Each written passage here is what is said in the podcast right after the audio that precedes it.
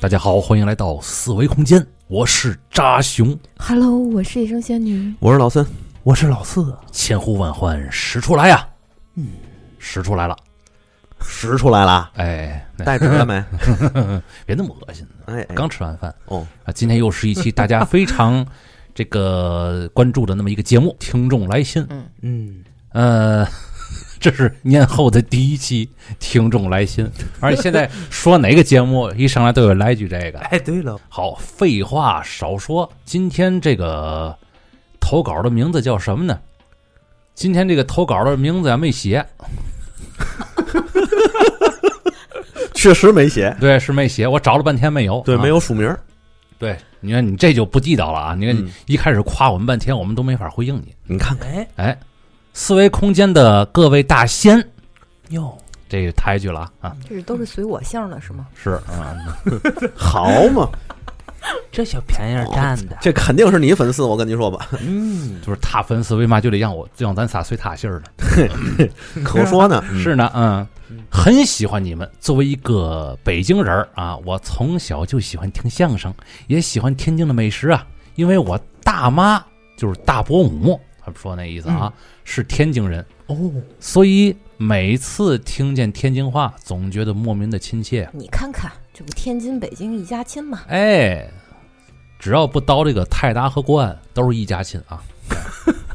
我从小属于胆子一般，但自尊心很强的性格哦，又对灵异比较感兴趣。从小看鬼片、走夜路，都是怕但咬着牙忍着，所以呢，锻炼出了大胆儿。分享几个故事啊，有亲身的经历，也有听说的。就像你们节目里说的，真正经历的都是那种短小的、没头没尾的故事。我的大多数也是这样。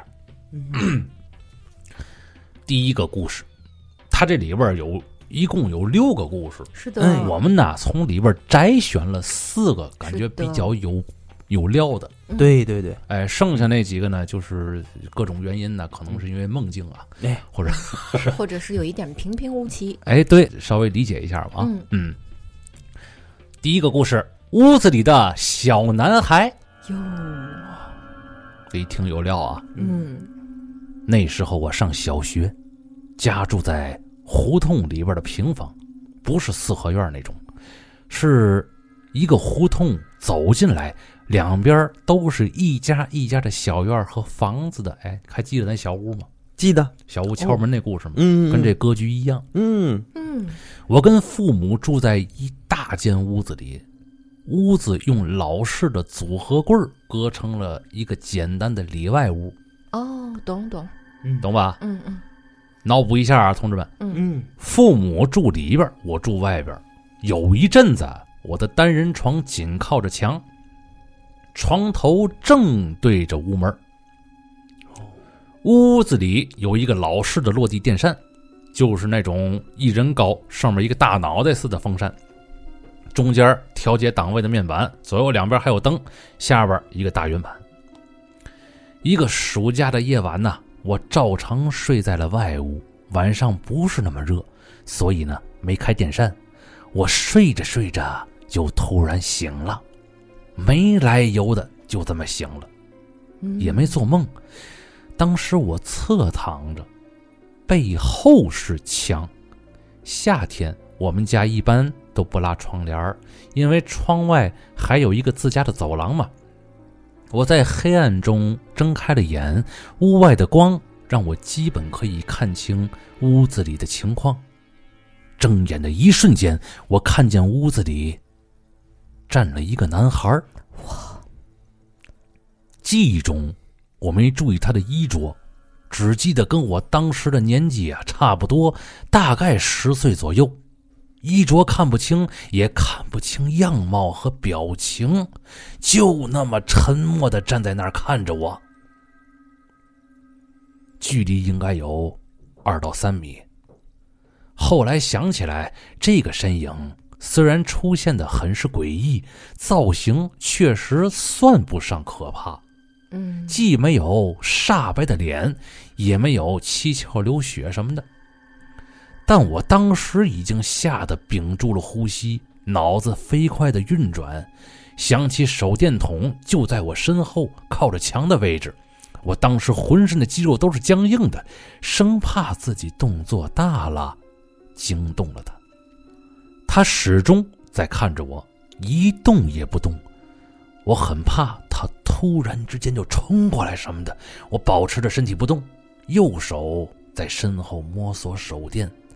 还好睡前放的位置比较合适，刚刚好可以一下子够着。摸到手电，我把手电筒拿到身前，你这有点啰嗦啊，哎，一下子打开了开关。哎呦，后来想起来当时的情况啊，我确实不是做梦，很清醒，但家里十分安静，从我睁眼到打开手电也就几秒钟，但我清楚的记得当时没有听见夏天的蟋蟀，也没有听见老爸在屋里打呼噜，就是很安静，像是在一个结界里边儿。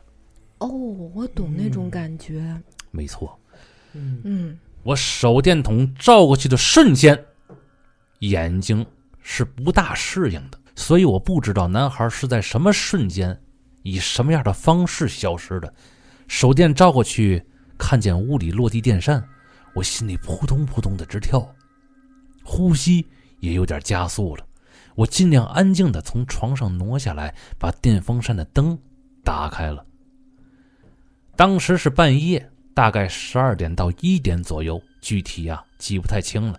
我坐在床上回想刚才的情况，分析到底是不是自己眼花了，把电风扇看成了男孩儿。但说实话，男孩儿没有电风扇那么高，如果看错，应该把电扇看成成人的头，至少是成年人的高度。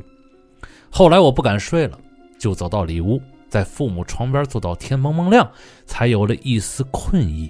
长大后，我跟我爸吐槽啊，说你们怎么能让我一个孩子睡外屋呢？我爸说，当初那是你自个儿选的哦。我操嗯，哎，我特理解他说是像在在结界里的那个感受，嗯就是好像是整个世界被静音了，嗯嗯嗯，是那种不正常的安静，嗯就是哪怕是有细微的环境音都没有，嗯，嗯，嗯这个呃，突然间一睁眼儿啊，把一些个家里的物件看成别的东西，这个这个体会我有。嗯呃，原来我好像说过，把两个景泰蓝的瓶子看成了是一个两个伟人在那冲我招手，还记得吧？哎，对，记得记对吧？就幻是幻视，是不就真真是这样啊？就看就盯了半天，自己那时候现在一想，肯定是醒着的。你不还跟我说过那个终结者吗？ 把那个红灯看成终结者不是终终结者那不是，啊终结者那个是那是我小时候看完那片儿啊，我我都吓得我睡不着觉，哦我是完全清醒的，让我自己想象是那个冰箱上那红灯是终结者，哦哦，这么回事儿？但是后来那个我说看见伟人冲我招手，那个是什么呢？那个嗯是，那是我真是突然间炸醒。哦，一睁眼，然后看其实两位在那其实嗯坐着不，是一睁眼，是半睁半闭，但是就醒了。嗯，醒了之后就就就就好像看到了这个这个情景，然后慢慢慢慢的变成了又变成两个瓶子了，就是哦从一个好像幻视一直到这个这个正常的这么一个过程，有这么一个过程。嗯，但是这个自己一个人睡外屋，然后一睁眼儿吧，看一男孩儿，这是挺瘆得慌哈。那可不呗！你嗯想想，睡着五迷三道的，一睁眼看见男孩坐自己房里，首先第一个反应是这是怎么地了，嗯对吧？房子怎么怎么进来人了？是门没锁呀，还是窗户没关呢？嗯这是正常第一反应啊。对，而且这个故事他还给咱附了一张图，嗯，他那个图啊，就是他那个床头是对着他们家那个正门儿的。 这这个摆放就就挺诡异，说实是在的，是嗯是哎，我给你们讲讲，你们品一品啊。哎，什么？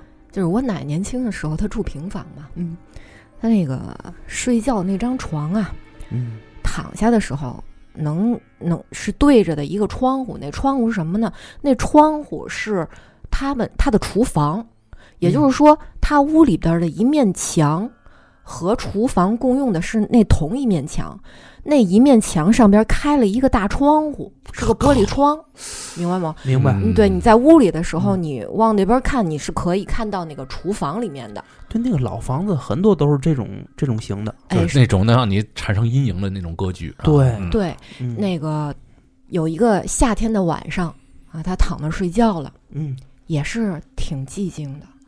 他睡了睡了半天，嗯，也睡不着，就感觉挺挺烦躁的。嗯然后呢，他把身子就转过来了，一嗯开始是脸冲里，脸朝着墙，然后就脸扭过来了。嗯扭过来之后，冲外的时候，他其实脸就对着是窗户那那边儿了。嗯嗯当他把眼睁开，他看见啊，厨房里嗯嗯，有一个穿白衬衫的人，从那个窗户正在往里望。但是他胆子很大，他当时他吓了自己一跳，嗯，然后呢，定了定神儿，嗯，就自己害怕的时候，他就把眼睛闭上了，嗯然后他就对，他就把眼睛闭上了，他就想，怎么会有一个那东西？啊对呀那，到底是什么？阳台是封着的吗？不是，那是个厨房平房，哦，他就想那是谁？是不是进来人了？嗯然后他又自己冷静了一下嗯，嗯，哦，我平时喜欢把衣服晾在厨房里，嗯把那衬衫晾厨房里哟。嗯，哦，可能是那个，哦，不害怕，不害怕。哦，然后自己就静下心来了，嗯然后又又在琢磨，嗯，不对，那肯定不对呀，那扒窗户能一样吗？我今天没洗衬衫儿。哎嗯呦，哇，就就知道是这反转啊，想到这儿就去拉灯绳儿，那会儿还是那个老式灯绳儿嘛，对，把灯拉亮了，那窗户里什么都没有，厨房什么都没有，因为晚上的时候他那厨房他也是要上锁的，就厨房里面一片漆黑，也没有他洗的衣服，也没有什么白色的人影。也没晾衣服，白对也没有白衬衫嗯对，你们品品这个是什么 什么玩意儿？品品啊，这个是我我猜这个是衬衫 精，还有这玩意儿是吧？衬衫精问题是他没真是洗衣服呀哦对，自己挂那儿去了，太热了，出来凉快凉快。没有，什么都没 有。我这这这这在《西游记》里头连小钻风都当不上这玩意儿。这个哎，你这个有点像曼德拉效应，嗯，就是原来好像是不是有那么一件事儿，你是不是记起来，但是这件事儿其实从来没发生过，然后就类似于这种情况，就是你总在那儿晾这个衬衫，嗯哦没准你就印象中那就有一件衬衫，其实你没晾，哎，有可但能。是你一洗完衣服你就把衬衫挂那儿，明白吗？所以它已经成为一种条件反射了。所以你随便往那儿一瞟，它感觉好像那儿有一件衬衫似的。那那你那个你们家这晾衣服是晾厨房里？嗯，夏天的时候那个厨房是比较通风，因为厨房的那个门哦，是冲着是院儿门儿，嗯是冲着那个大院儿那个门儿，它是通风的。哦，哦，嗯，那可不呗。这样的话，它特别适合晾衣服呀。对啊，所以洗完衣服白天会挂在那儿，但是晚上它也会收进来的。嗯嗯，嗯，对，晚上不能晾衣服。其实它这个很符合就是那个人的那个心理。嗯你当你看见一个特别可怕的东西的时候，嗯你有可能是直接冲上去去看了，有可能他就是选择一种回避的一个状态。我嗯奶当时看见之后，她说她看得很清楚，嗯，因为平房那个小屋子没有特别大的房子，嗯都是什么九平米啊、十一平米啊。我现在印象当中就是她那个就是那个居室，她那大屋子就差不多十一平的样子。你想才多大呀？嗯床离那边的窗户其实也不太远。然后他跟我说，他看得特别清楚，所以他当时他也害他害怕了，他就选择我得赶赶紧把眼睛闭上，我想想是不是我看错了，或者是哎什么，然后他就自己就安慰自己，哦，我是不是洗衣服了？因为经常把衬衫挂在那儿，把衣服晾在那儿，哦嗯嗯他说哦，我白天我可能洗衣服了。但是白天洗没洗衣服自己都不知道。对，对但是睡梦了，可对能睡梦对啊，哦然后那自那己一自瞬己间的再一倒嘛，嗯夏天洗衣服它是件很频繁的事儿嘛，对对对对对对，对吧？嗯，对吧？然后夏天晾嗯衣服也是很频繁的。对呀、对呀、一会儿就干了，对对吧？嗯然后而且以前的生活都没有空调，很很容易就塌汗了，然后很容易就一水洗出来就挂上就晾，所以他这个事儿他很日常，他就嗯想、哦，这是我晾衬衫儿呢，嗯嗯嗯，然后再仔细一想，没有我今儿没洗，哇，那个等会儿四爷为嘛晚上不能晾衣服呀？以前在那个节目里说过，就是晚上那个你本身那衣服沾了水，那阴气就重，然后你容易吸引一些不干净的东西再。加上是晚上啊，而且那衣服它是人平时穿的，它有人形儿，你知道吗？而且啊而且它人穿的有人气儿，哦，然后有一些东西就就呃哎，，附它它它它吸这个东西，他不是有一个那个说法吗？你知道，如果住外面，就是你出去旅游去，嗯，住住酒店，就不让你把那个鞋子整齐的放在那儿，啊，这我听说对尤过，其这不我听能过，，嗯尤其更不能整齐的放在你睡觉的那个床边，而且不哦能是那个鞋的尖儿冲着你。哎，对，不能说你，就是说会，他们也，他们可能会嗯缺衣少穿或者什么的，哎看你那倍儿好，穿上直接就上炕了。看你那哎哇，嗯新鞋子又又倍儿好，款式又好，新潮嗯就穿上了。哦，这个可能衣服挂那儿跟这是一个说法，哦是这这意思前些对日你子，正正好用衣架给它正好撑开了嘛，就特别方便穿。哎，哦，就前些日子那 个我不住我爸家嘛，嗯带着孩子住我爸家，然后房子大概有这么小一个礼拜没人住，嗯就我那房子。嗯然后我爸不知道是从哪儿看的，嗯，然后后就告诉我，你要是你这礼拜不回家，嗯就明天开开车回去，嗯把你那个你自己的衣服啊晾在那个阳台那儿，就别晾孩子的，别晾你媳妇儿的衣服。嗯，男人阳气儿旺啊，把你、把你的衣服晾上，就是亮亮嗯件穿过的，哎晾件儿你穿过的衣服晾在阳台上，嗯你最好别洗，还就搁那儿晒晒太阳。就是男人的衣服啊，嗯，明白别别晾那个小孩儿和女人的衣服。嗯，嗯，嗯，还有哎这说法儿，对，怪不得你对这种事儿那么懂呢，嗯，这是我爸告我的。家庭传统，我也不知道我什么时候告诉他的。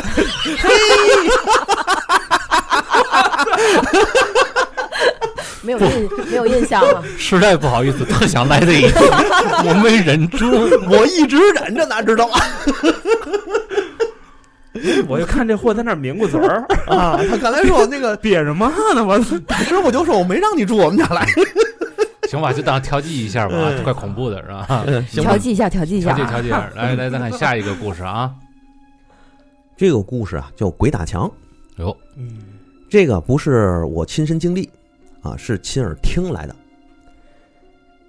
他家的这个村子位置其实是郊区的中心，离区政府特别近。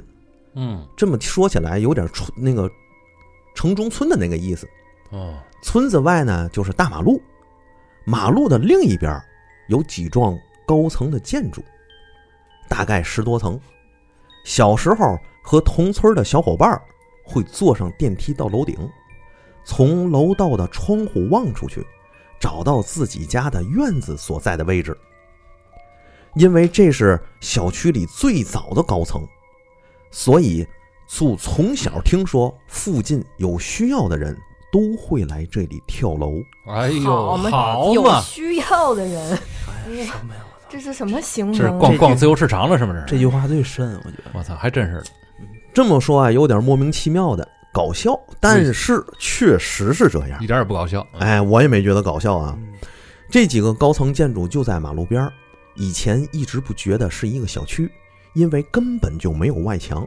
嗯，传闻住的挺远的人也会来这里跳楼，有的掉下来会砸坏下面停的自行车，我倒是没听说过能砸着人。说不清楼的结构，就记得进门左手有楼梯，直走有电梯，电梯往里走右拐才是住户。隐约记得里面楼道挺长的，因为拐了一个弯儿，里面都是住户。等于那楼道就没有窗户了，所以即便是白天也特别的黑，而且相对比较阴冷。我记得有一次大白天走进去，眼睛一时间适应不了，就觉得伸手不见五指，特别吓人。再想起那些跳楼的，这楼啊自带恐怖片儿的各种属性。那肯定的呀。嗯，当时有个小学同学的姥姥家，就住在这其中一栋楼里，高度大概有十层左右吧。有一次去找他玩儿，闲聊的时候就自然会问到跳楼的事情。他跟姥姥、姥爷还有阿姨都住在这儿。当时他带我到他阿姨住的卧室，卧室有一扇窗户，就是对着马路的方向。窗户对面的墙放着梳妆台，从梳妆台镜子可以反射看到窗户。他说，有一天，他阿姨坐在梳妆台前，眼看着镜子里的窗外有一个影子落了下哎去。呦我去，是一个人跳楼。跳楼的人是否面向窗户就不得而知了。我靠！总之，当时阿姨吓坏了。现在想想，确实比较惊险。后来有一次在姥姥家聚会，大家闲聊，不知不觉聊到灵异故事。家人讲了几个，其中一个是老舅说的，他有个朋友家住那个高层，具体是哪个楼不知道，本来也只有两三座楼而已。有一个冬天的晚上，老舅去找这个朋友，当时是晚上八点多，天已经完全黑了，但楼下应该是不太黑的吧，因为至少还有路灯。当时老舅就走到朋友家的楼下，却突然发现楼门道楼道门儿不见了。嗯他绕着楼走了两圈儿嗯，都没有找到楼门儿，当时就心里想：“哎呦，坏了！”然后就发现才八点多呀，周围竟然没有人。他当时心里没有没有想那些跳楼的故事，咱没问。他说他就一圈儿又一圈儿的围着楼在转，慢慢的转，他就想一边转一边仔细的找到楼门儿。哦，鬼打墙，貌似有点不敢停下来了都。楼下的四个面儿都是一样的，就是没有门。就这么转啦转呐、转呐、转了二十多分钟，突然就看见远处来了两个人，他再一转头，楼门就在自己眼前呐、后来随着发展，这几栋楼不再是周边最高的楼了，这种事儿也就慢慢的变少了。高中的时候，有一次跟堂姐去超市，从胡同出来的时候，斜对面就是那个高楼，一切正常。等我们从超市回来，上面又跳下来了一个，哎呀，站在马路边儿往那边看，看见几个人围在周围看热闹，人与人之间能看见一个人趴在地上，没有看见血。后来堂姐就拉着我们就跑啊，这个故事也就结束了。嗯，这个楼啊，这楼从风水上来讲的话，可能有点事儿啊。 这周围啊，这个里边儿总是发生这样的同样的一个事情，这个地方肯定就不正常。磁场不对呀、啊对，这个楼。且越跳越多就越招呗。对呀、有的时候，当一个人这个负能量产生了很多很多的时候，看见周围的很多的东西，就会往一些负能量的东西上来来联想。嗯比如说，他看见一把菜刀或者一把绳子，或者是有一个很高的地方，嗯，他就会想，这可能就是个机会，机会。对，一个自杀的机会。哎呀，但是这个这个老舅说是在这儿遇见鬼打墙了，对，证明在这个情况之外，还是有一股力量在推着他，就是推着就是这个地方的磁场，还是在推着这个人嗯，在想一些事情。是不是这种就像是原来很多小说里说那种入了局了那个感觉的？没错，这话从你嘴里来说出来太违和了，但是你，但是你说的 真对，我操！ 原来听过一故事嘛，说的就是那个道，就比就说那个日本那个青木青木原树海，啊，自是是自杀是是身是啊，我知道那个是叫叫青木原哈我没有我没说错哈。啊对到里边儿之后，说是有一种感觉，就是负负负负嗯就是到里边之后，比如说吧，挺高兴的去一块儿旅游去去了，嗯，一到那森林里边，想的都是糟心烂蛋的事儿。对，边上给你伸出来个小手，给这有绳儿，哎，那倒不至于哈、嗯啊，就是就是到到里边之后，怎么就那么别扭？平常好像都没事儿的那些个东西，嗯，就是在里边儿就感觉无限放大，也不知道是哪一个磁场在影响着你，对，对对，没错，然后就会在同一个地方发生好多同样的事件，大多数是不好的嗯事件。越扎堆儿死那一个地方越坏，嗯，死的人越多越坏，是这个这个里边儿它它具体到底怎么回事，咱们都解释不清楚。但是这样的事儿确实是出现了很多次了，没错，总是那一个地方。嗯原来我说我们家亲戚他们单位嗯一年一个，嗯，对，有印象，也是从上面吧唧，嗯，一年一个，不带重样的，这么多年，就知道他退休不在那儿干了，他不就他就后边就不了解了。就是死这个跳楼的人都是那一个点去跳楼是吗？这个我具体不知道，哦，但是他们单位一年一个，嗯就跟每年定时报道一样，就倍儿奇怪倍儿奇怪的这样的点。我觉得很多的听友应该身边啊，亲戚也好，还是朋友也好，应该身边也都听过类似情况的故事。嗯，对，就是到了这个地方之后，这个地方反正为嘛说这个凶楼啊，嗯这个卖不出去嘛？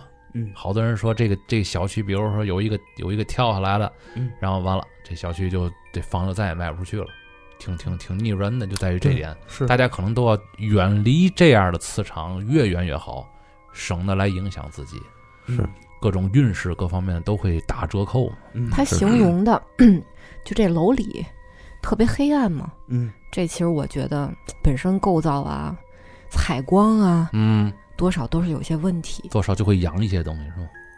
天他他都说这个进去之后，如果在外边强光，白天戴身上，突然间进去，他都黑到伸手不见五指，你想得多黑？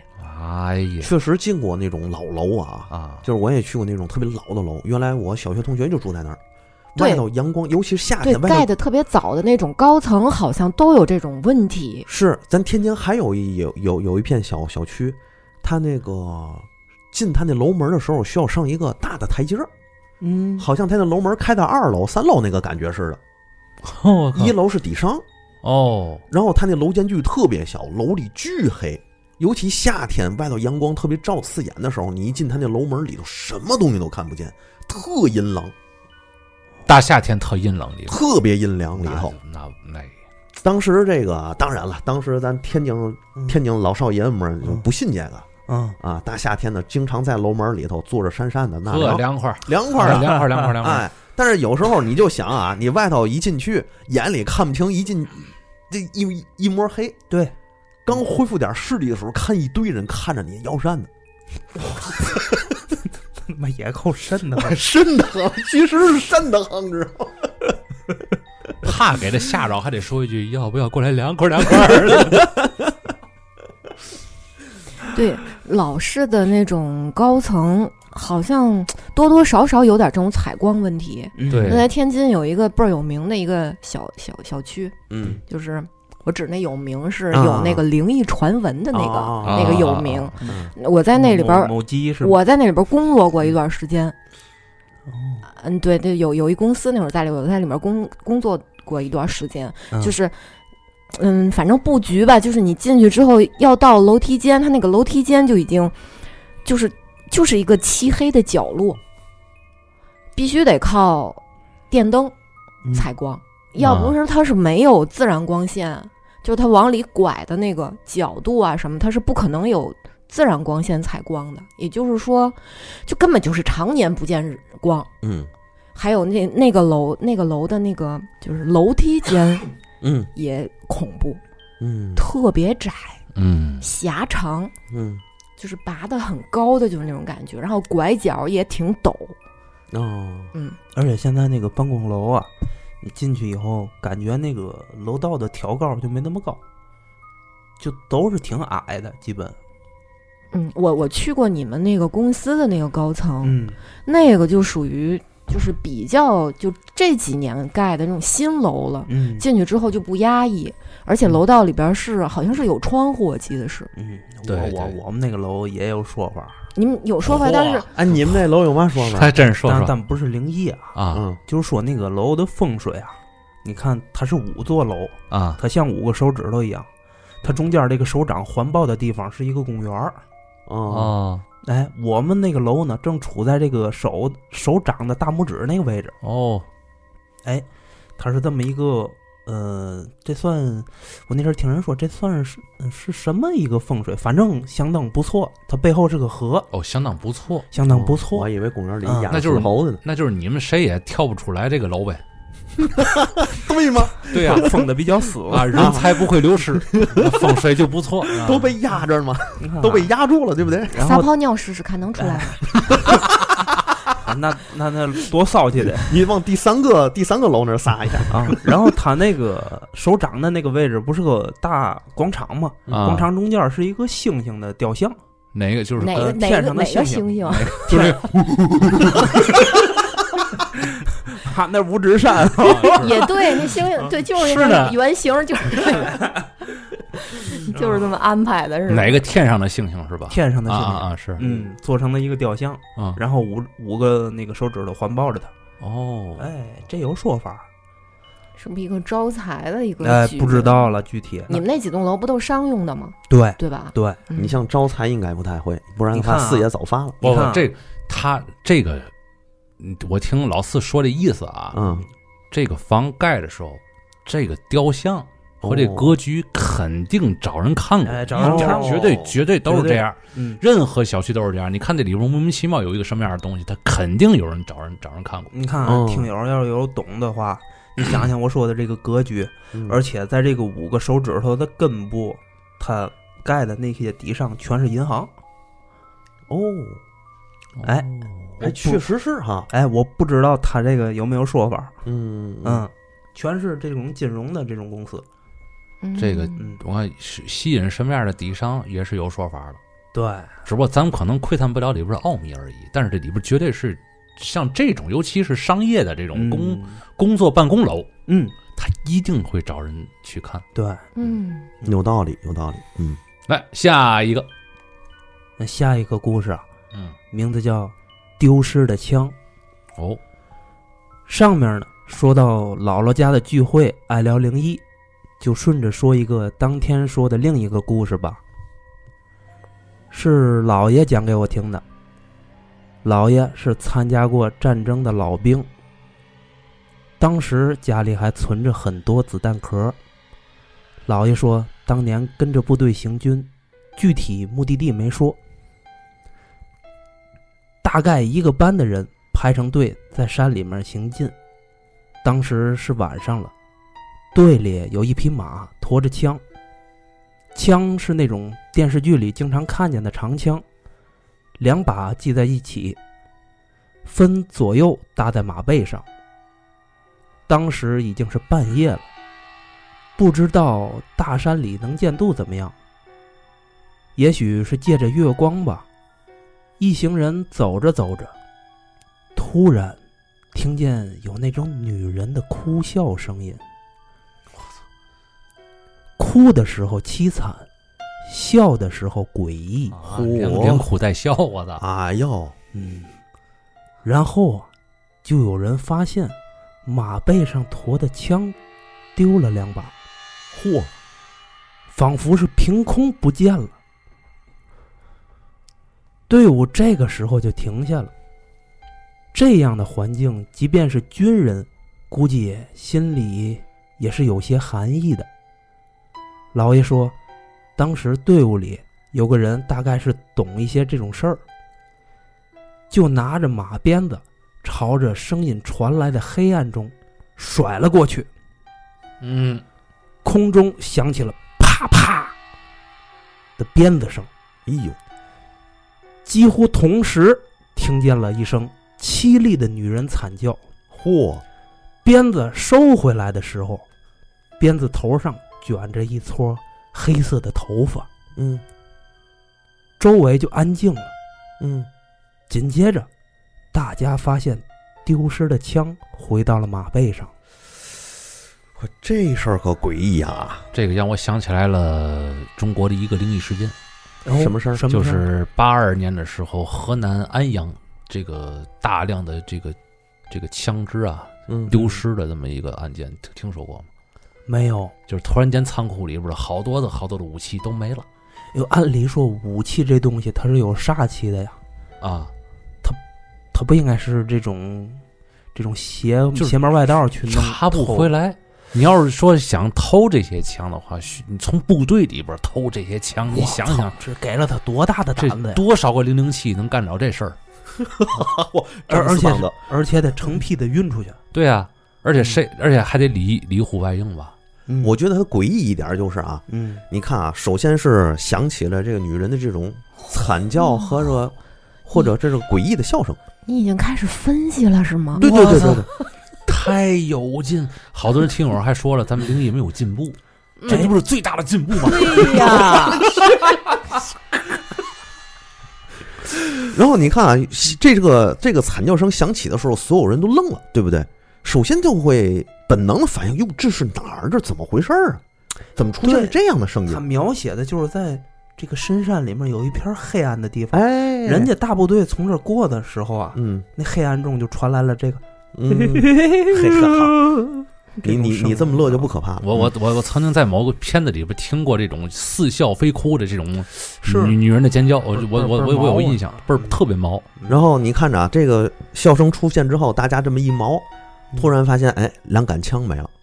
嗯，这时候有有人好像懂得这个事儿，朝黑暗中那个笑声的方向啪啪抽两鞭子，抽完之后有立马有回应，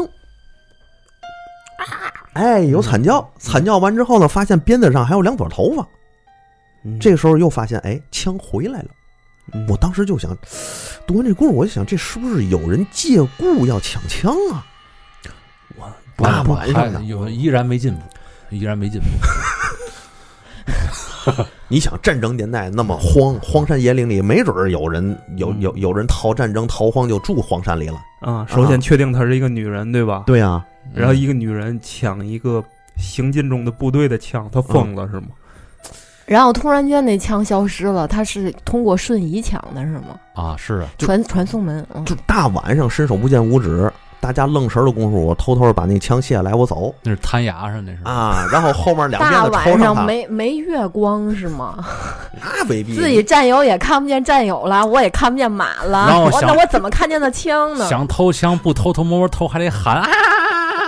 你明抢你抢不过而呀且。我而且我觉得战争年代的那些枪都是杀过人的呀，但肯是他肯定都有煞气。这个这故事反正挺诡异，但是好多地儿咱这样分析，反正没法按照正常的逻辑去分析这个事儿。不知 道，我我我反正就觉得啊，嗯就光是枪的这个枪消失的细嗯节，我觉得它是一个障眼法，就是我让你们都看不见这个东西了，嗯但可能它本来它还在，然后哦你、它就是使的一个什么，就是法术，就就是是你觉得是枪是障眼法，还是那诡异的哭笑声是障眼法的？都是都是是吗。就是那东西在迷惑人，哎，别再又是个小小精黄怪是吗小黄皮子不啊或知者道怎么样，就是它呃有可能就是在蛊蛊惑人，嗯就是那一个那那一个时刻，你们可能都看不见那枪了。啊但是呢，鞭子抽过来，嗯哎，抽把破掉了，啊，然后大家就又又看见了。就是战争期间，可能这个地区有一些小的这些个黄皮子呀、小狐狸什么的，嗯成了精了，嗯想模仿一把人，嗯一看正兵荒马乱的，哎，一波部队过来了，嗯，嗯，然后小黄皮子和小狐狸就说了：“你呀，在这边学女人叫唤。”我趁机把那枪偷过来，咱俩一人一把，多哏儿啊！这事 儿行，没问题。嘿嘿嘿。嗯然后这边就过来偷，一看没枪没了，然后那边有一个懂行的，嗯啪啪两鞭子一抽，抽着狐狸了。哎，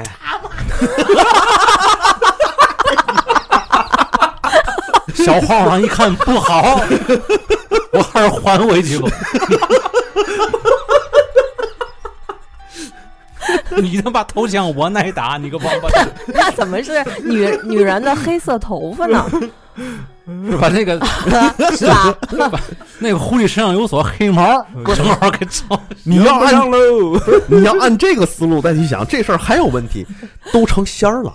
对吧？那嗯最起码在西方路上也是能和大圣打两回的 人，他为嘛要抢枪呢？他兴许他想没打猎见，过啊这玩他意儿，兴许他想打猎省点事儿了。咱俩有枪了，以后咱俩就不用跑了。哦，大人时代变了，这好使 是这意思对呀吧？对对拿一人拿着一把去外边掏口风去，你看我们俩像吗？对，实在不行再打个兔子啥的。 呃对，上一次他们俩问一个，有人说：“我看你像无为无产阶级奋斗终生的 无产阶级战士的类似。”我们得手里拿杆枪。行吧，这真真相让他们揭露出来了。就就认准了是吗？妈，还是个国粹收收的呀！ 嗯，为解放全人类而战斗，不能没有枪啊！嗯对吧？这这故事，反正我们我们这样一一分析，反正倒倒挺喜感了。 这个，不过你要真说是一个什么什么阿飘啊，或者脏东西什么的，他为嘛要抢枪？啊哎，对，这个也是，包括那个刚才我说那个那案子，八嗯二年一整个仓库那个枪支弹药都没了，这这也嗯到现在分析不出来。你哪怕从玄学的角度上去分析，你嗯也不知道这个这个这这些个这这这拿枪干嘛，嗯，就分析不出来这个事儿。对呀、你难道再往邪乎点儿讲，就是外星人的事儿吗？也不太可外能星人在乎你这条地球武器吗？啊！想研究研究，那有什么可研究你的？看研究一下地球上的枪是什么样子 的，嗯，就拿这这，就这调儿了啊哎呀，而且就是您说刚才这个山里面的这精怪啊，啊您说他连枪都不怕，他都能偷。啊这！煞气这么重，一个火气，他居然怕鞭子。这个鞭子辟邪呀，是有好长好长时间的历史了。哦，是吗？对你枪才出来多少年呢？哦，然后枪这种东西，它未必在那个年代啊，那那个年代未必还还有那么大的这个这个作用，而且你也不知道是枪辟邪还是子弹辟邪，是是枪在杀人还是子弹在杀人，你你怎么解释这个事儿？但是你说刀、嗯鞭，嗯像这些东西，那实打实的是能抽在人身上的东西。哦，他在古代来说也是一种刑具，是吧对，？我觉得像像某些东西，还是嗯哎更怕一些冷兵器方面的东西。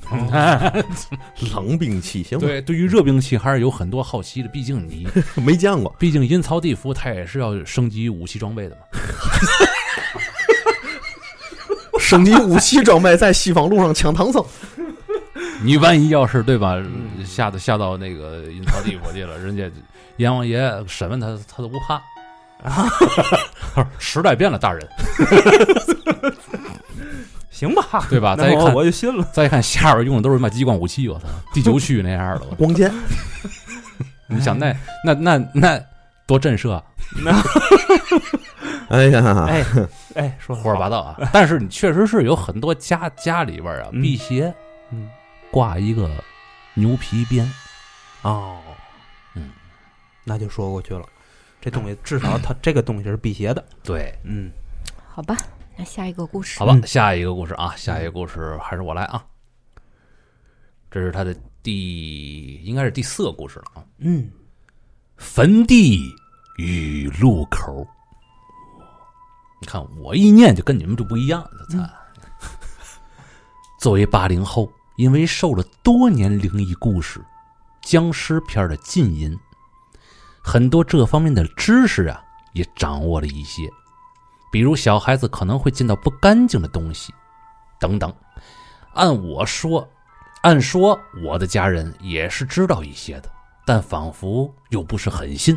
比如我很小就会在胡同口陪着奶奶给故去的先人烧纸，鬼节的晚上带着白天捡好的纸钱，蹲在胡同口，用火钩子左边画一个圈儿，给奶奶的父母；右边画一个圈儿，给爷爷的父母。每个圈儿不是封闭的，还有一个出口，方便拿钱。比如清明节上坟，家人呢也不介意带上我，但因为实在是起床太早了，我都懒得去。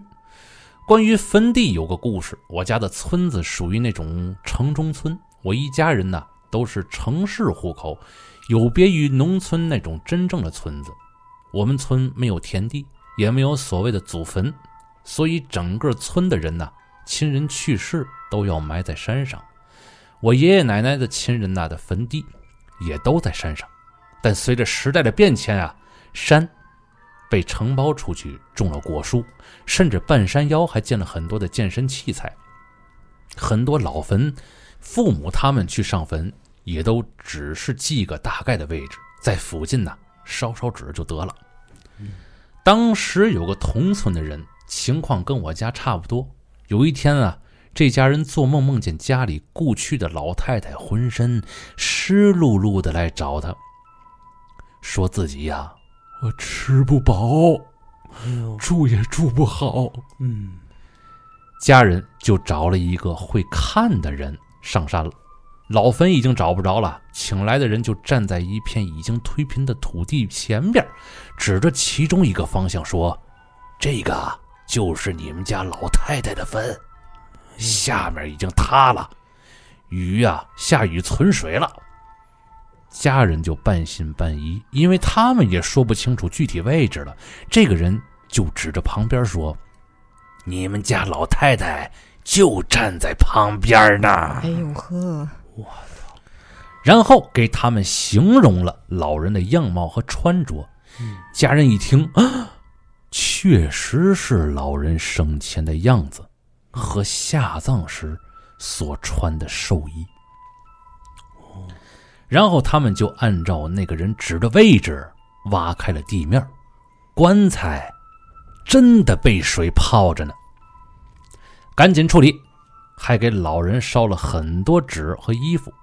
我小时候啊，除了上面说的这些事儿，就没遇见过其他灵异的事情了。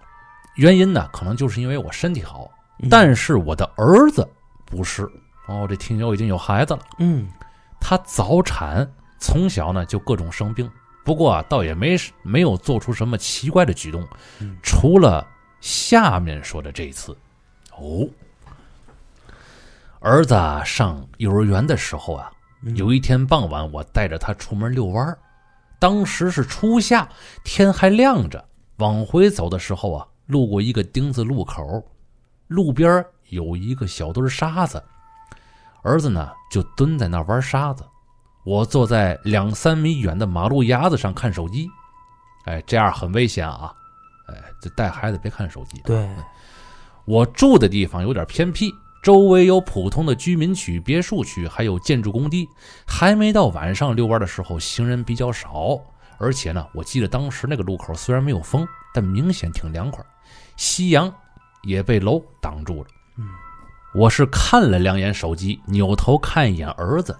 开始呢，他玩的好好的，还会抬头跟我聊两句。也就几分钟之后，儿子突然说：“说妈妈，我想 Leven 了。”这个 Leven 是我们家养了近二十年的狗，前一年刚做了安乐死，因为孩子一直身体不好，从他出生到现在跟狗相处的时间并不是太长，感情呢也一般。嗯，我纳闷的问：“你是怎么突然想起 Leven 了啊？”对呀、孩子就开始哭，莫名其妙的哭，也不说话。我当时就觉得不对了，拉着孩子往家跑。到家，孩子就开始发烧了。我猛然想起来，听说头两年这个路口出车祸撞死过人，撞死过人的路口加上孩子身体弱，我脑子里呢已经想好了哪个朋友能找到附近的大仙儿了。嗯，哎，这直接就往这方面去想了啊。嗯，庆幸的是，孩子发烧并不严重，三十八度多一些，而且第二天明显好转，我才没有去找大仙。之后，再也不从那个路口停留了。哦，这个孩子看见已故的一条狗，还有这个路口曾经出过车祸。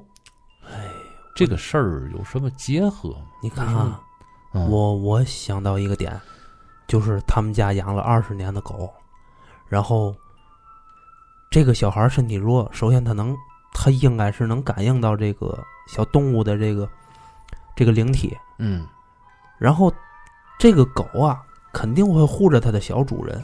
嗯在当时这个路口，他之前撞死过人啊，嗯，有一些这个，嗯，可能那些不好不干净的东西会找向这个小孩儿，但是家里的这条狗啊会护着他，哦，最后导致了这孩子可能没有没有那么严重的这个症状。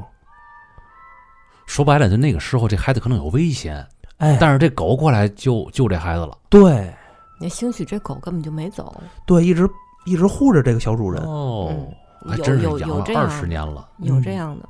那天过年期间，啊！我又梦见我们家狗了，哦，也没走这不知道，其实也没找人看过是不是走，还是就是走没走，哦，也梦见过不止一次了。但是过嗯年期间梦见它找我来了，找我要排骨 吃，怎么怎么说的？ 还惦着吃 呢。嗯能给我来两斤排骨吗？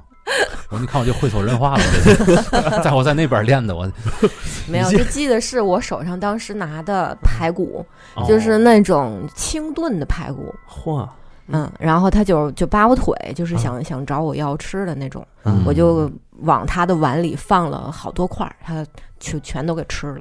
哦，嗯，那个小狗养了多长时间？十二年，嗯嗯这是我们家那只大狗，还有嗯一只小狗。那小狗在那小狗也去世了，嗯，在去世之后的头七，嗯我就梦见那只小狗回来了，扒门，我给它开门，然后它就进我们家，待在它平时常待的那个地方，然后还上了沙发什么什么的。嗯，哦，然后就没有然后了。啊，对，没有然后了。哇，会不会还在你们家？不知道，嗯因为这买这算还在我估计也你也应该挺欣慰的吧？啊，那肯定的啊对，嗯每次梦见他们，然后醒了之后就倍儿开心。嗯啊，是，那就对挺好，那对能量就嗯对对挺正的，其实。对对对，嗯他们埋的位置就在我们家楼下，哦，哦啊，就故意埋那儿，也不想给弄到就好远好太远，远就了什么杨柳嗯青啊之类的，对对就是对那种不让它离家太远。啊，对，门嗯门口正好有一有一片那 个。那个就是像小花，也不是小花园，花坛花坛吧，嗯有小树，有有嗯草什么的，就埋买。在那下面。嗯，我们家去世的小宠物都得埋在那块地儿， 哦，家族墓 地。家族宠物墓 地。宠物宠物祖坟，叫什么是是是宠物的墓园， 哎呦，这是个恐怖片啊！哎，哎呀天哪，你们宠物坟场嘛。还行，挺挺但是挺温馨的啊。嗯，这个 对，这个这个，尤其小猫小狗啊，就是大家都普遍挺爱养的，因为对它们这个对于跟人类可以产生这个这个这个这个更加过分的感情嘛，这不是？嗯，过分的感情，就是比比我们家蛤蟆强多了，反正 嗯，还是比较通人性的，是确实是是，嗯嗯，是 反正我就觉得这个故事就是他们家那个养了二十年的狗子保着他们家小主人了。嗯。那天还看到一个事儿，说是一个老农，老农嗯养了一辈子他那大黄牛嘛，嗯，最后那个养到最后了，就是到老了，也不干活了，然后嗯全家就就就劝说你给给宰了完了，哎呦，他要自然死就不值钱了，哎知道吗？然后那个这老老头儿就倔嘛，就嗯不行，这我这我这牛我养了一辈子了，嗯干我跟咱家干活干一辈子了，我嗯不能这样。对，最后蛤蟆这个说是子女都快跟他决裂了，因为这事儿，也嗯就就为了挣这点钱呢，实打实讲。然后这老头儿一看虐不倔不过这个子女啊，怎么办呢？嗯把那牛啊拉到这个这个市场上去了。嗯，就准备要卖，这牛啊就嗯开始掉眼泪。哎呦，嚯，那痛人性啊，这他动物都明白，他全都明白他。就是不会说话。对，嗯，然后但是呢，他也是跟着老汉就一块儿走，嗯，就是一边走就嗯看那眼泪啊，就一直在挂在这个眼睑上面。哎呀，最后这老汉就不就说嘛就，那就这样吧，嗯我这牛要买也行，两万。嗯当时那头牛啊，说实话，你要卖两三千嗯，都已经天儿了，嗯，因为是一个老牛，嗯对，没嘛价值。嗯你回去就是宰，按照肉价去卖，你肯定连连两三千也撑死了，就是。嗯但是他卖两万，目的就是一个，我不想卖，嗯没卖成，回来人家没人不买，嗯我就能跟子女有话说了吧？是这牛啊，就寿终正寝在他们家那个牛棚里了。哦，牛死了以后，这老汉就自己一个人老坐在那个经常放牛那山坡上面嘛，嗯想着这个这个牛。嗯有时候老伴儿也会问他说：“嗯你是不是又想你们家这牛了？”对，啊，是是嗯，嗯，就是这么样。我觉得这个这结果还是挺让人高兴的，对，这个老汉反正最后这个决定能让他不至于留下一个大遗憾。可不呗，嗯，确实是，咱跟猫和狗啊可能接触更多一些，咱城里人嗯肯定很少能接触牛这种动物。嗯其实你像牛羊马呀，咱们是没养过，但是其实也是相当相当通人性的。其实对，对没错儿，对对嗯对，咱有时候一想啊，吃狗肉啊，不不行，得嗯怎么样？其实咱们是不了解，嗯其实很多动物都特别通人性，对，包括小黄鼠狼和小狐狸，是吧？都骂了街了，可不呗我。给你们来个翻转，别太 悲伤，对，是吧别太悲伤啊别太沉，重对对对。然后咱们来看仙女给大家读最后一故事啊嗯好，嘞，我读这故事啊，是上一期我讲的那个小兰那故事的哎作呦，者。那个太劲爆了！我操，那个，哎呀，对对对，这是那个作哦，者。他还有一个故事是吗？呃，他还有，哦，嗯、他叫中年嗯人，来自四川自贡。嗯，啊，我就喜欢这种，就是住在，嗯，就是跟咱们这种地貌什么的生活习惯、人文差异比较大的这种这种地区的故事。嗯，对对你，你能嗯听到就是很多不一样的，对，其实就是变相的带给咱有科普一下他们当地的民俗，其实也是对，有有有会带一些那种民俗，是嗯对，这个事儿发生在他上小学三四年级的时候，啊，他记得当时是一个星期二的下午。哎，你看这星期二啊，可能这个全国都统一，下午不不上课，对，是那肯定的， 这全国统一的、对，，当时他还没进教室，就听见教室里面就乱乱哄哄的。原来是大家在就是讨论说今儿啊下午没事儿了，放学之后去哪儿玩儿。嗯，大家就讨论说想去后山一个叫老鹰洞的地方去探险。嗯，这老鹰洞呢，其实就是以前一个防止日军轰炸的修的一个防空洞，嗯现在呢已经荒废了。本来这洞就是一个普通的防空洞，但是呢，他们当地有一个传闻，说这个修这老鹰洞的那那整座山，其实它是一座坟山。哎呦，还有个名字叫阮家坟，而这个老鹰洞的洞口就是这个阮家坟的入口。它之之所以这个洞废弃了，就是总就是说总有灵异事件发生，嗯后来就废弃不用了。嗯，比如说啊，有传闻说有一群学生去老鹰洞探险，嗯一进去就没出来，到现在这批人都没有被找到。还有说，这里边有一红衣女鬼，嗯，那群学生当时就是被这女鬼抓走给吃了。嗯还有说里边有死人，还有骷髅骨头之类的，这嗯，都是当时的流传的传说。嗯，总之呢，就是被传的很邪乎的一个地方。嗯，所以他们这小孩儿啊，就特想去。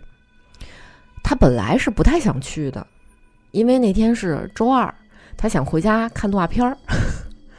但是因为当时有好几个女同学要参加，哦，其中呢也有他喜欢的那个女孩儿这你看也，要去。这就是哎爱情的力量，对他，他当时就是找了一个借口说：“哎，我就是想保护你们的。”嘿，多会说话呀，然后就加 加入了这个队伍。嗯，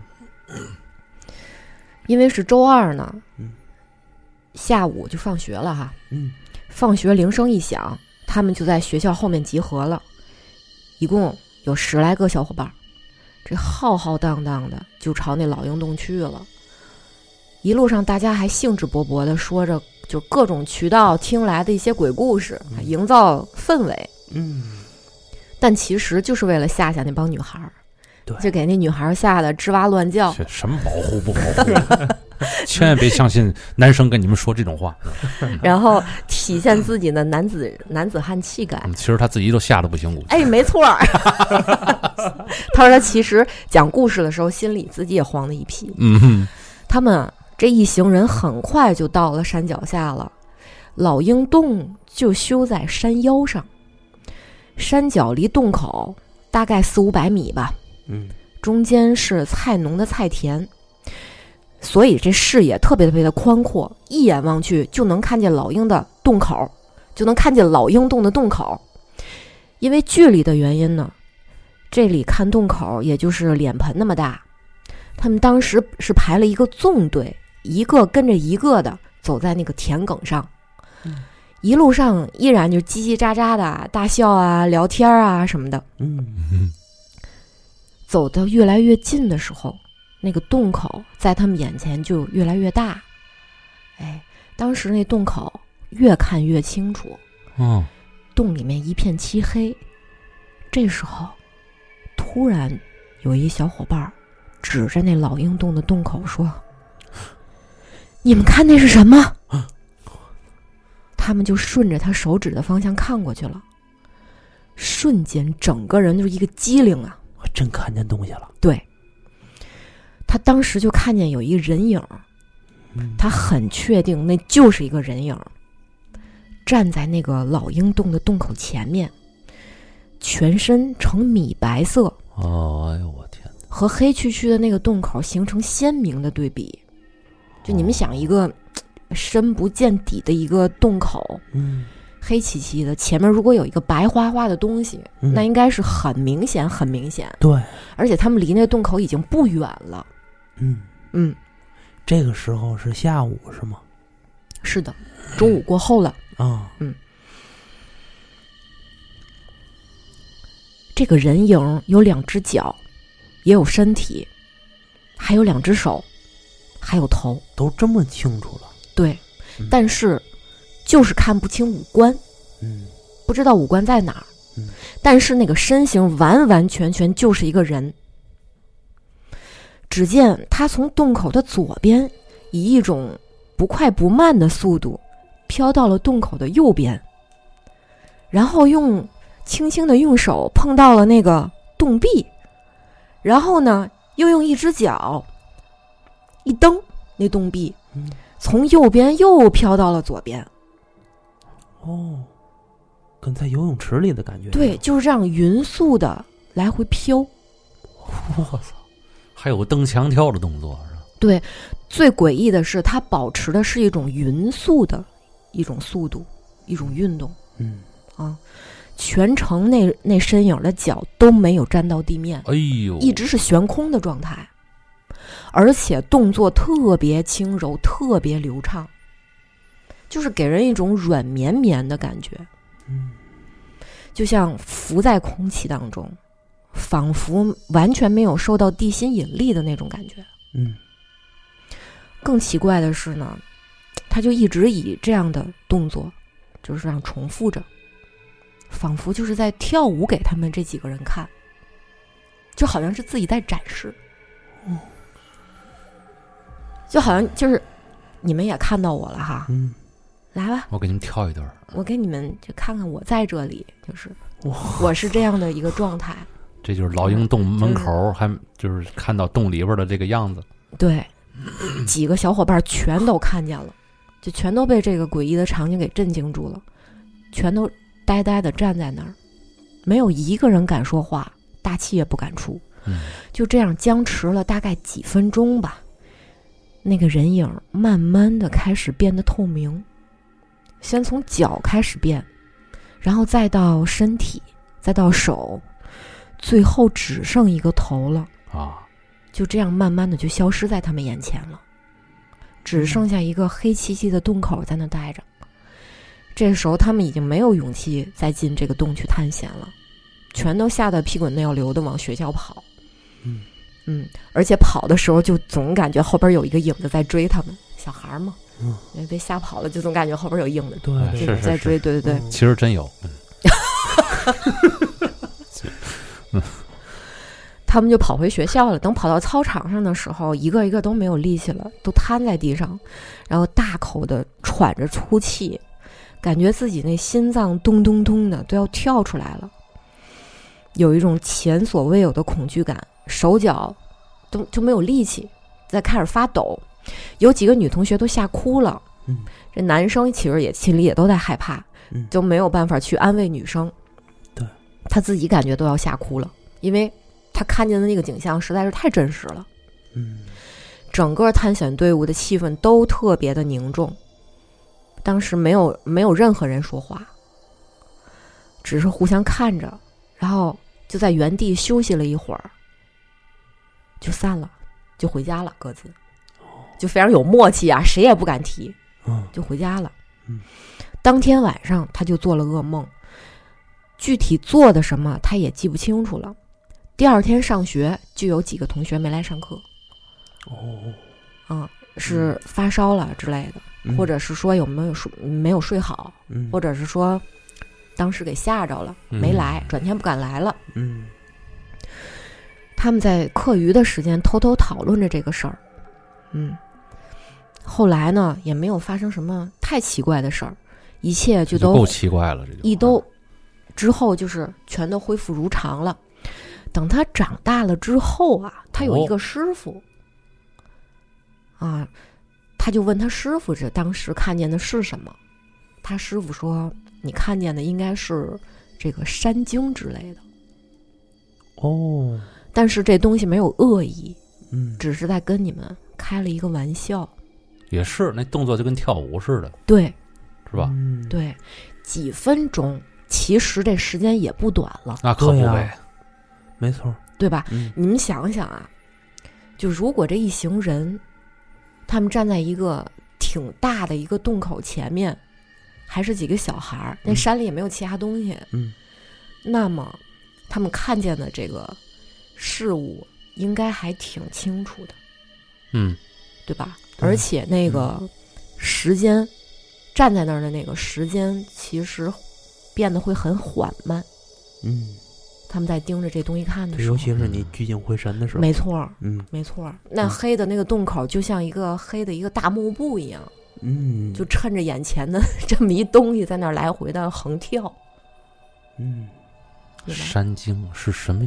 四川那边有什么样的这个挺知名的那种山精鬼魅吗？不知道，也许是吧很多山都有。是有有四川的听友可以帮我们找一找这样的东西啊，哎就是说看有没有这样类似于这样的传说什么的。嗯，而山精那他是真的在那儿表表演呢，还是影响了几个孩子的脑电波，让你看到好像有东西在那表演呢？还有超能力是吧？嗯，这 X X 教授这 是啊，就是我我想他 们就是那东西啊，确实是没有恶意，这是可以肯定的就。是孩子们，甚至说，我觉得他是好意。告诉你别来啊，别来啊，对，哎，吓唬吓唬你。对他从左边儿跳到右边儿，就是你不觉得这是一个阻拦的一个，就是他把洞口给挡上了，不让他们过去吗？哦嗯反正任何人看到洞口有个那个都不想过去了。对，都不想进去了，对对对吧？对，绝你对不不不敢跳我也进去不了不过去了，对嗯，对，这座山的背景又是什么呢？它坟山就是个坟山嘛，整座山都是个坟山。嗯这个防空洞是在坟山上修的，嗯，啊还挺耐人寻味，是吧？就是我这你，因为你刚才说的时候半截儿，我就一直脑补那画面，对对对，我也在脑补是吧？嗯一黑漆漆的山洞，然后嗯前面有一个啊，然后哎呀，左右来回的横跳，就跟在那个空间站一样，没有引力，哎对，全程脚是悬空然嘛。后也看不见它是什么样儿，就跟那其实它整体其实还是这个清晰的轮廓还是看不出来，它是在那个黑色的环境中，它只不过是白色的比较显眼儿，但是大轮廓还是看不出来。我这觉得应个该是这样。他大轮廓看得很清楚啊，就是一个清清晰晰的人，只是五官看不清楚。啊这细到这份儿这影子如果后挪一地儿，啊，后背景如果是树树的话，树林的话，那就嗯看不清楚了。那嗯恰好他那背景是全黑的嘛，嗯，这四四川那边有什么那个经典经典剧目吗？就是演在那演变脸儿了啊，这是啊 哈哈，有有什么戏曲啊是对啊就是啊是四就川是这嗯左右来回那样唱的那种，不知道。不知道啊，嗯，啊我也我也不太懂这个。你看他那嗯影子做动作，就是从从这边儿，然后抵住，就是用手一抵，哎，一反弹到另一头啊儿，，是呢， 这么这他我发现他这故事哎， 他那个那个动动作你，就是你想象到你就哪怕你给大伙儿编一个鬼故事啊，嗯，就是你想象到那个鬼能做什么动作，嗯你看他这从来没见过这样儿的。对对，包括那小兰手贴身体， 上 回还有一个人评论说小兰可能是个企鹅怪，你知道吗？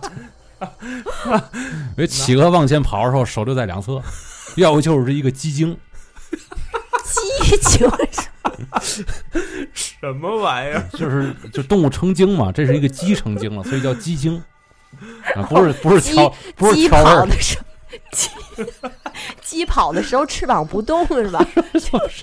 溜达鸡，但是他脖子动了，前后的。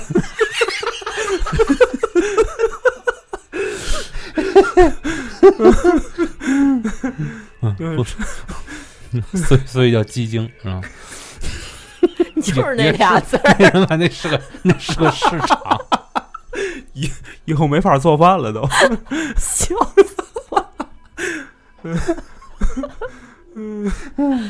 哎呀，也是那是个市场。啊，市场有卖卖鸡肉的什么的，那那儿有点儿积了怨气，可能很 很。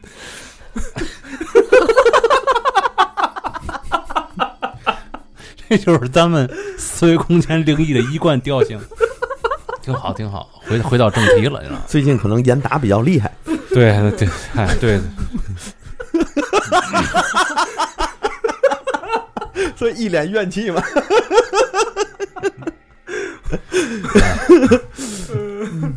行吧，反正 反正今天讲的所有故事啊，听众所有的来信都是纯属虚构啊，那是对对对对对，也是那个最近也是净化网络空间啊，对于真的这你们也个。要当假的听啊。对对对，是。